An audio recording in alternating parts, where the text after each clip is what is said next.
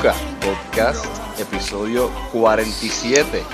Chris Gavin, Héctor Viña, como siempre. Luego de Game 1, Cavs contra Celtics. Y obviamente un resultado espectacular para mí. Este, los Boston Celtics le meten una pela a los Cleveland Cavaliers en Game 1 en Boston. El score final 108 a 83. O sea, una catimba y en realidad esto fue una pela de principio a fin. Yo estuve nervioso todo el juego porque contra LeBron James ni una ventaja de 20 puntos está cerca, pero la realidad es que Cleveland no jugó bien para nada en ningún momento, incluyendo a LeBron James, sorprendentemente. Y los Celtics jugaron un juego perfecto, así que nada, este, vamos a empezar contigo, Héctor. ¿Qué tuviste en este juego y cómo Boston, cómo Boston gana de la manera que ganaron hoy? Bueno, bueno, bueno. Vamos a empezar que yo no sé a, quién tú te dices que estabas nervioso, porque estuviste hablando mierda todo el juego. Bueno, pero aparte de eso. Eso es parte del nerviosismo. aparte de eso, eh, nada, como dijiste, fue una pela y estuvo feo, o sea, estuvo feo, una pela de principio a fin, como dijiste, en el primer quarter ustedes se fueron arriba por 20 y no miraron para atrás. Por 20, o sea, creo, en el primer quarter. Sí, por eso, pero ya se fueron 20 plus y se mantuvieron en esa distancia más o menos casi todo el juego. Cleveland, antes del tercer quarter, logra pegarlo por 14, pero ustedes empezaron el cuarto quarter bien y se despegaron de nuevo y no miraron para atrás. Mano, o sea, por lo menos el primer, vamos a ponerle el primer quarter y medio. Yo simplemente no podía creer lo que yo estaba viendo. O sea que cuando yo te digo que yo estaba nervioso, es la realidad. Yo, yo dije antes de esta serie que Boston tiene mejor equipo, pero cuando tú te enfrentas con LeBron James, sabes el historial y tú ves que tu equipo está ganando por más de 25 puntos en el primer quarter, es difícil aceptarlo. no, efectivamente. Es difícil aceptarlo, pero vamos a entrar en los números un poquito. Y en cuestión de, de los matchups, todo lo peor que pudiese haber pasado para Cleveland pasó. O sea, todas las, todas las fallas defensivas de ellos se vieron hoy. Sí. Eh, todos los jugadores que estaban jugando bien en la serie pasada, que no tuvieron que esforzarse mucho en defense, hoy, bueno, les pusieron a suponer jugadores como Kyle Korver, J.R. Smith, los pusieron a defender a Jalen Brown y a Jason Tatum y por lo menos hoy fue un desastre total para Cleveland. Sí, o sea, como que no tan solo eso, o sea, ellos fueron un desastre defensivamente y ofensivamente también, porque no metían la bola. O sea, Cleveland al final del día metió cuatro triples en todo el juego y estaban fallando como, o sea, wide open threes. No es que estaban fallando todos los tiros galdeados, porque fallaron tiros libres solo, o sea, solo, solo, solo. Y nada, como dijiste, tampoco las fallas defensivas se dieron claras, no tienen, no, tienen cómo galdear las alas de Boston. Terry Rozier, que ha matado toda la serie, todo, todos los playoffs, no, tuvo ni un juego tan espectacular en cuestión de puntos, metió 8 nada más, pero pudo, mover la bola. La, la ofensiva de ustedes fluyó súper bien. Y Mano, Brad Stevens hay que dárselo. O sea, yo esperaba que Boston ganara, pero yo no esperaba que ganaran por 30. O sea. Y yo creo que, como mencioné ahorita, Cleveland es un equipo bien malo defensivamente. Obviamente estamos hablando de todo el mundo que no es LeBron James, porque LeBron James es un, un jugador que puede galdear de la 1 a la 4 cuando le dé la gana. Pero contra un equipo como Boston, que hoy, no sé si se dieron cuenta, eh, metieron a Marcus Morris en el cuadro. ¿Qué hace esto? Ahora tiene a Brown, Tatum y Morris, que por más que Morris no sea una estrella, es un jugador bueno ofensivamente, un ala, y simplemente Cleveland no tiene los jugadores para galear a todas estas personas. Tienen a LeBron, que obviamente LeBron puede galear a quien sea, pero después de eso estás dependiendo de Kyle Korver, J.R. Smith, o sea, esta gente que no ahora mismo no parece que pueden guardiar a estos jugadores jóvenes atléticos de los Celtics. Sí, y, y, y no están solo los jóvenes atléticos, porque también Al Horford hizo lo suyo hoy. O sea, Kevin Love se las vio mal, Tristan Thompson lo mismo, o sea, Al hizo lo suyo y fue todo el equipo de Boston. O sea, yo creo que el game plan... casi no falló Exacto. En todo el juego. Exacto, el, el, game plan de ustedes lo ejecutaron a la perfección. O sea, yo creo que esto es lo que Steven quería hacer, lo llevábamos diciendo que... Atacar, atacar y atacar.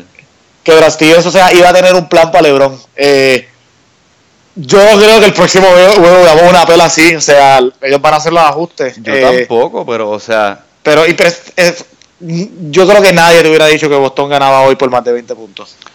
Lo que pasa es que yo tampoco creo que vamos a ganar por pela, pero creo que, o sea, ustedes vieron lo que pasó hoy. Esos matchups no se van a desaparecer. Esos son los mismos matchups que vamos a tener en toda la serie. Y dime tú, Héctor, ¿qué tú piensas? ¿Qué es lo que puede, qué es lo que puede hacer Cleveland? Obviamente, podemos tener un juego de LeBron James espectacular de 45 puntos el próximo juego y a lo mejor los jugadores de los Celtics no juegan ni cerca de como jugaron hoy. Pero esos matchups están ahí. ¿Cómo Cleveland puede mover las piezas para el día o, simplemente es cuestión de jugar mejor?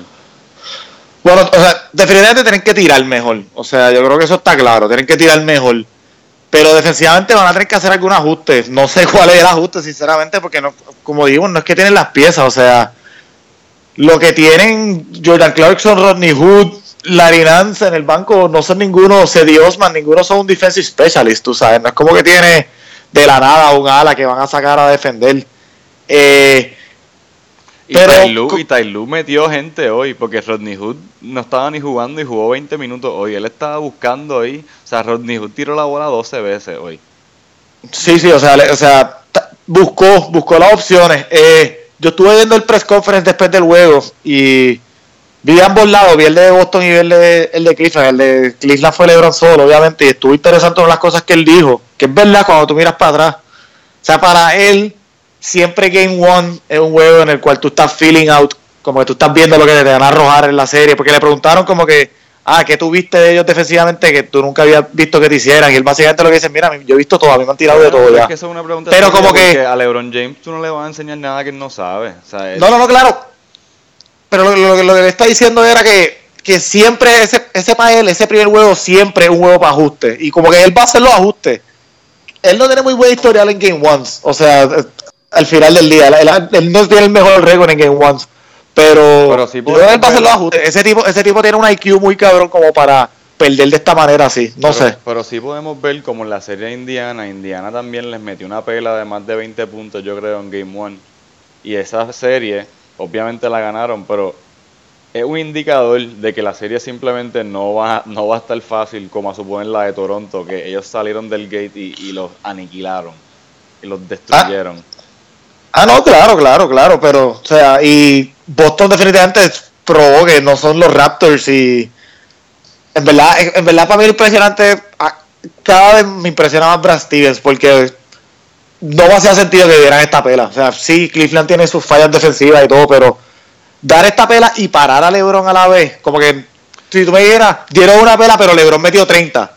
Yo o sea, LeBron jugó fatal. Sí, yo creo que eso de LeBron, y esto no es algo muy, una predicción muy grande de mi parte, yo creo que eso de LeBron de jugar mal, eso no va a continuar, lógicamente. Pero lo que sí puede continuar es que Boston tiene la capacidad de, apagar a todos los role players de Cleveland. A suponer, cuando, cuando hizo falta en la serie de Filadelfia apagar a J.J. Reddick, por ejemplo, Boston tiene par de gente que le pueden poner a un tirador para que ellos no puedan ni tocar la bola. Y eso es de lo que depende el juego de Cleveland. Si esos tiradores no pueden tirar, el offense de Cleveland se vuelve, o sea, obviamente LeBron solo puede, pero a veces no puede. Sí, sí, sí, o sea, es por, por eso que, que aunque Cleveland falló muchos tiros, no puedes decir que fue todo como que que tiraron mal, porque o sea, lo vimos con Filadelfia, como Boston presionaba tanto a los, a los, a los tiradores que no tira, no pudieron tirar. Defender, mano. Sí, tiene mucha gente larga y Ro también, o sea, porque Horford también organiza esa defensa súper bien. Tienen muy buenos guardias defensivos y, como viste, empezaron con las tres alas o puedes, puedes switchar constantemente sin preocuparte. Este, Christian Thompson, diría que, que no tuvo impacto, pero la realidad es que él históricamente mata a los Celtics. Y hoy tuvo 8 puntos con 11 rebotes, 4 de 6 del campo, o sea, 4 rebotes ofensivos. Él hizo lo de él. Si eso continúa y, y, los tiradores de Cleveland despiertan un poco, Christian Thompson es el cuco para los Celtics. O sea, siempre nos da trabajo, o sea, contenerlo. Siempre es un problema. Pero nada, si, si el resto del equipo, si J.R. Smith, si J.R. Smith se va a 0 de 3, de, de 3 puntos, Kevin Love 1 de 4, Kyle Korver 1 de 5, LeBron 0 de 5, o sea, así vamos a ganar siempre. Sí, pues un 4 triples, o sea, un 4 triples como equipo Cleveland. Así no van a ganar. Y, Boston se dio demasiado bien como equipo y como tú dices, Terry Rozier, 6 rebotes y 8 asistencias, pero no, no tuvo el impacto que ha tenido normalmente. Y por eso corrió la ofensiva, corrió la ofensiva bien, pero me da, curiosidad, me da curiosidad ver con qué viene Lu, si con algo. Ya hablamos de esto un poquito, pero simplemente no veo, no veo cuál es el ajuste, aparte de, agarrar a tus veteranos y decirle, mira, estamos chilling, volvemos Game 2 con lo mismo a ver qué pasa. Sí, o sea, esa, es la otra parte, o sea, eh, yo creo que eso es lo que van a tener que hacer, como esa es la otra opción, porque al final del día no, es como que tienen muchas piezas para hacer ajustes, los, jugadores que tienen en el banco son jugadores jóvenes que no están ready, lo vimos en la serie de, Indiana, cuando los juegos se pusieron a peseta, LeBron dijo, mira, yo me voy con los míos, y yo creo que eso es lo que él va a hacer, él se va a ir con los suyos. Vamos a ver lo que pasa, mano. Este, ¿Algo más que quieras añadir para esta serie?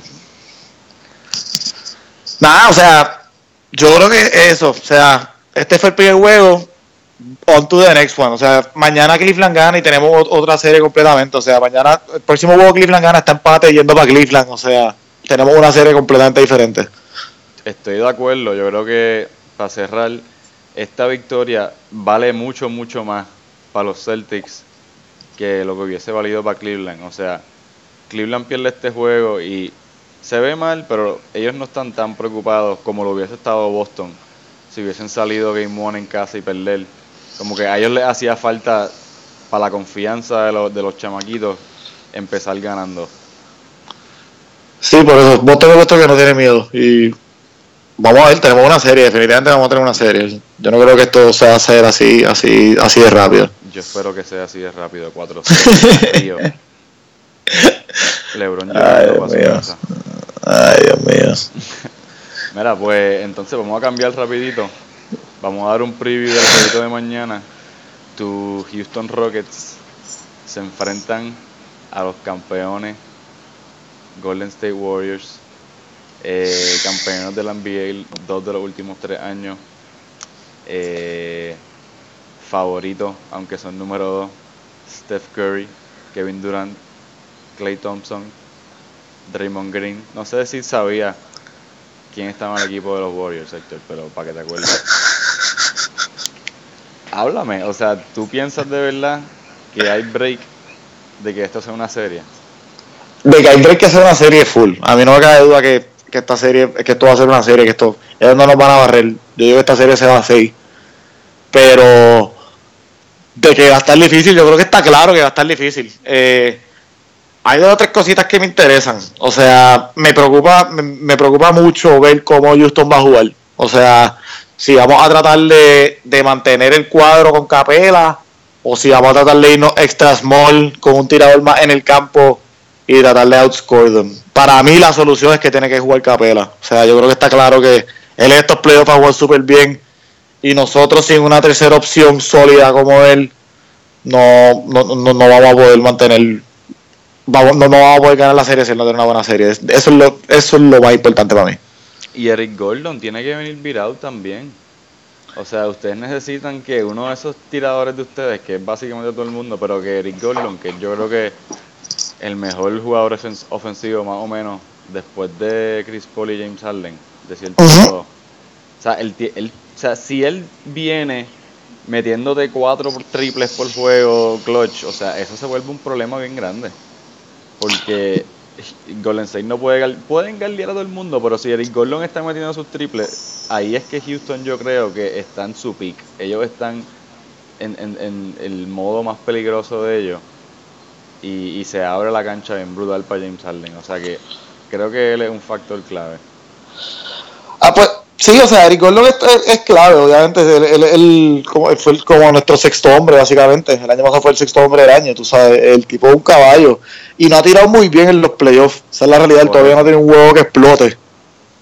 O sea, pero. Para mí, para mí la clave es Capela. O sea, la clave tiene que ser Capela en el sentido de que la defensa de nosotros sin él en la cancha coge un cantazo masivo. Y entonces, si, si, si lo va a tener en la cancha, él tiene que estar metiendo la bola, exacto. No, es que él mantiene, mantiene la ofensiva de ellos un poquito pillado porque él en el pique rol es matador con Harden. O sea, que los mantienen, no, es como que pueden spread out la cancha tanto porque tienen que proteger la pintura porque si no, él va a hacer lo suyo ahí. El Golden State va sin banco, sin centro. Sí, pero sí, el chiste de Golden State es que Kevin Durant puede venir bien virado y, apagar a Capela defensivamente. Esa es la cosa.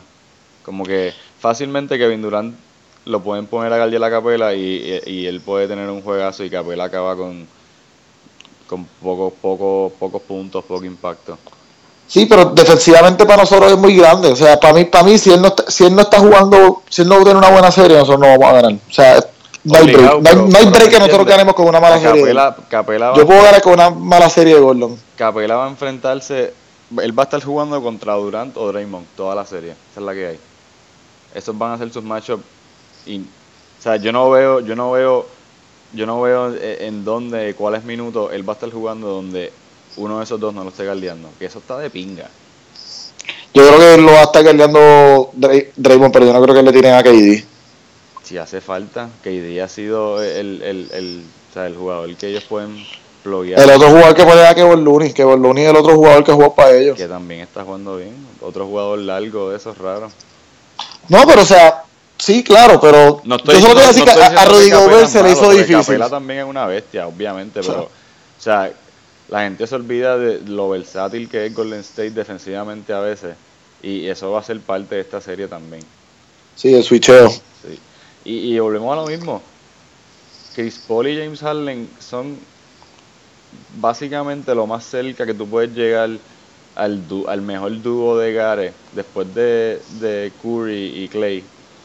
Sí, sí. Y si vamos a, por joder, vamos a decir que esos dos se cancelan, esos cuatro, perdón, esos, esos, esos cuatro Gares. O sea que los que tienen que jugar brutal son los otros. Sí, no, definitivamente. Capela y Gordon tienen que estar, tienen que jugar bien. Lo que lo, otro que me interesa, que obviamente pues yo creo que está en la serie que, que eh, va a determinar su carrera básicamente. Harden tiene que venir engaged defensivamente. O sea, tiene que venir con la mentalidad de que, de, que de que el equipo le diga básicamente, mira loco, si no la vienen metiendo y perdemos, pues es mala nuestra. Pero si tú estás defendiendo intensamente todo, el huevo, pues fuck it. O sea, él va a tener que defender porque él no va a tener dónde esconderse esta serie. O sea, él tiene que ellos van a atacarlo a él. Exacto, lo que tú dijiste. Mira, hoy voy a meter 30 en vez de 45, pero voy a jugar una D cabrona a Clay Thompson. Y no voy a, pues. O sea, ellos no pueden dejar que Clay Thompson. Es lo mismo siempre. Si Clay Thompson se va. Eh, eh tienes sus juegos que mete 20 puntos en un quarter, tú estás jodido, no les vas a ganar. Pero si tú estás encima de él y le haces la vida imposible, él va a meter sus 20, pero lo importante es que no meta 40. Sí, no, pero o sea, Harden tiene que venir ultra enfocado defensivamente. Porque las otras piezas están defensivamente. O sea, Chris Paul defiende muy bien para uno. Capela es tremendo, tremendo centro defendiendo. Y las alas que cogimos, Trevor Ariza, Eric Gordon, Luis PJ Tucker, todos los cogimos para esto mismo, para defender. Para defender y tirarle tres. Sobre, el único que no defiende ahí es Harden. Y él va a tener que defender. Punto. Porque Golden State como dijiste, juegan con Draymond en la centro para poder jugar con Durant y Guadalajara en cancha a la vez. Te switchan un montón y en el pick and roll ellos constantemente te tiran el pick and roll de Curry y Harden. So, Harden va a tener un montón de switches que va a tener que darle a la Curry o que va a tener que darle a la Durant o que va a tener que darle a la Clay. Esa es la que hay. Vamos a ver. Yo creo que, eh, mano, hasta que no cojan cancha es difícil ver. Porque en realidad no sé. Esta serie, esta serie, esta sí es la que llevamos esperando todo el año, porque estos dos equipos se parecen tanto en el sentido de que, o sea, la ofensiva, tantos puntos que, que, ellos pueden meter en un segundo. So, vamos a ver cuál estilo es el que gana. Sí, o sea, este, este equipo, Golden State no habla mucho a nosotros, pero Daryl Morey lo ha dicho y está, o sea, siempre lo dice, este equipo nosotros lo construimos para tratar de ganar la Golden State. Él está obsesionado con ganar la Golden State y este es el mejor chance que va a tener. So, ahora es el momento de la verdad. O sea, yo creo que es el momento de la verdad. Eh, yo veo a Houston ganando el primer juego. En verdad, yo creo que, que, si Houston quiere ganar esta serie, no pueden venir y, y, hacer un papel en el primer juego, porque si no, Golden State va, nos va como el vivo. O sea, yo creo que tienen que venir a hacer un statement. Mira, o sea, estamos en serio que les queremos ganar a ustedes. Les creemos que les podemos ganar porque les hemos ganado juegos antes. Y esta es la que hay. O sea, ustedes están en nuestra casa y este es el primer juego y tenemos que venir lights out tirando. O sea, y es interesante porque obviamente tú sabes esto, pero la gente ve que Golden State y Houston meten los dos un montón de puntos y piensan que juegan igual. Juegan igual en el sentido de que están bien duros ofensivamente, pero si te fijas, Golden State tiene una ofensiva de mover el balón, movimientos, jugadores se mueven, cortando mucho.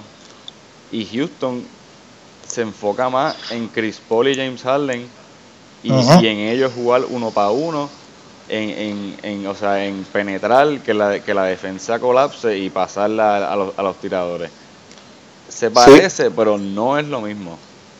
No, o sea, son diferentes. O sea, es mucho Harden y, Chris Paul, que viste, crear ofensiva con una cancha esparcida. Luego les es mucho movimiento de balón, muchos movimientos de jugadores, muchos cortes, muchas cortinas pero el, el, end result es lo mismo, porque ambos equipos lo que predican es o se tira de tres o se penetra.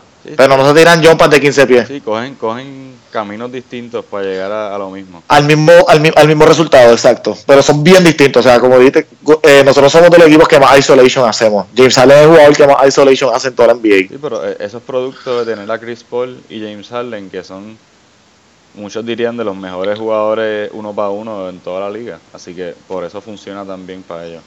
Claro, claro, o sea, lo, hacemos por eso, pero yo creo que en esta serie vamos a tener que ajustar un poquito y no, podemos no podemos meternos mucho para ese uno para uno isolation porque Golden State está perfectamente construido para poder pararnos eso.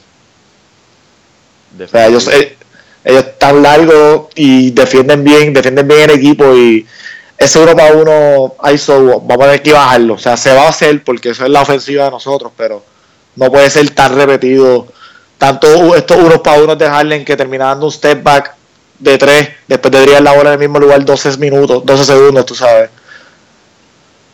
vamos a tener que mover la bola, vamos a tener que mover la bola porque... sí, ganar la Golden State no, no es así de fácil, todo el mundo lo sabe. Exacto. Pero nada, yo creo que podemos cortar aquí por hoy, ¿verdad? Este, este... Tenemos una cosita más. Dímelo. A Dwayne Casey lo votaron. Al coach de Toronto. Eso es muy cierto. lo votaron. Mira, o sea, hay mucha gente con distintas opiniones. La que hay es que los Raptors se han enfrentado a LeBron James. Yo creo que cada vez, o sea, casi casi todos los años, por los últimos par de años. Y, o sea, ningún equipo que no sea Golden State o San Antonio le ha ganado a LeBron James. O sea que, ajá, los Raptors no lo han superado, pero nadie lo ha superado. O sea que no sé, no sé cuál es la idea con los Raptors.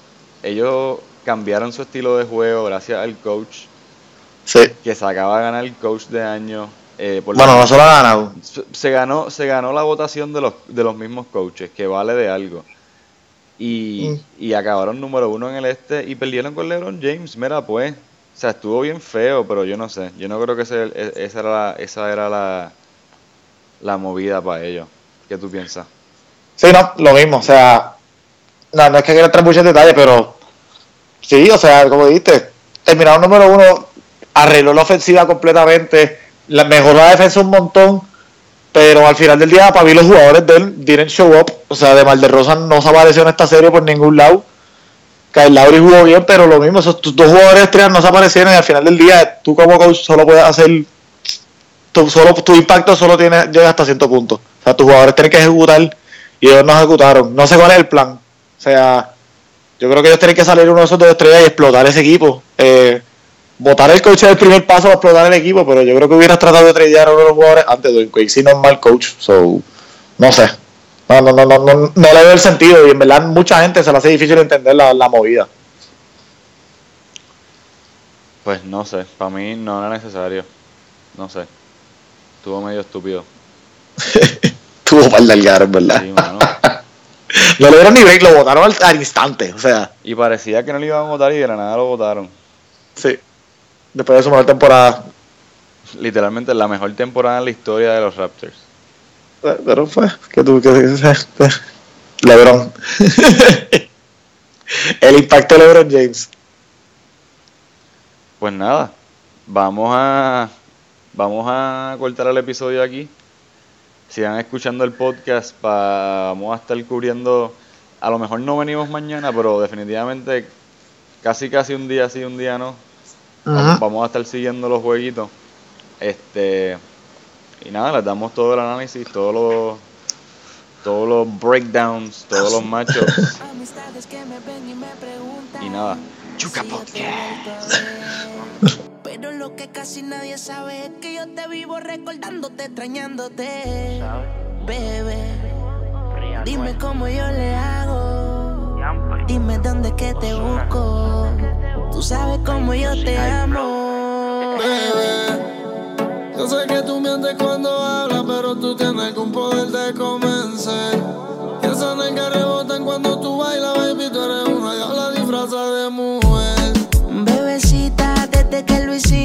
yo no he podido olvidarme de ti.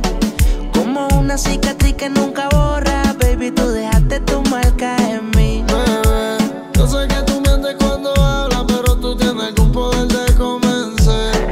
Esas nalgas rebotan cuando tú bailas, tú eres una diabla disfrazada de Al mujer. parecer no sabes cómo es que te extraño, como yo te quiero, tu falta me hace daño. Viene a mi mente un recuerdo si me hablan de ti, pero no pierdo la esperanza que vuelva a salir. Recordar que queríamos, quiero volver a sentir como lo hacíamos. Una mirada decía lo que sentíamos, el amor con el que tú y yo mami vivíamos. ¿Cómo es que lo hacíamos? Recordar que queríamos, quiero volver a sentir como lo hacíamos.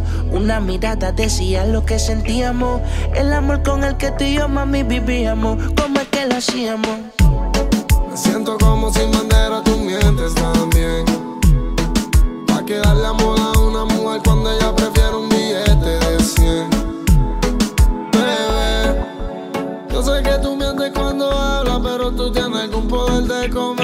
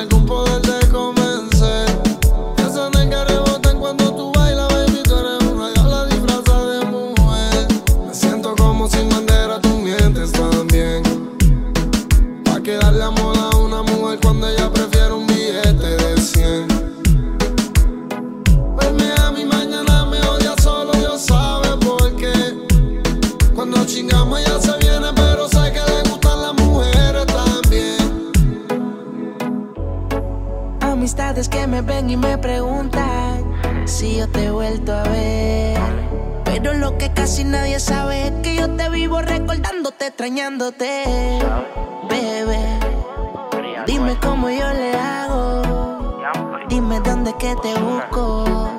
Tú sabes cómo yo te amo. Bebé, yo sé que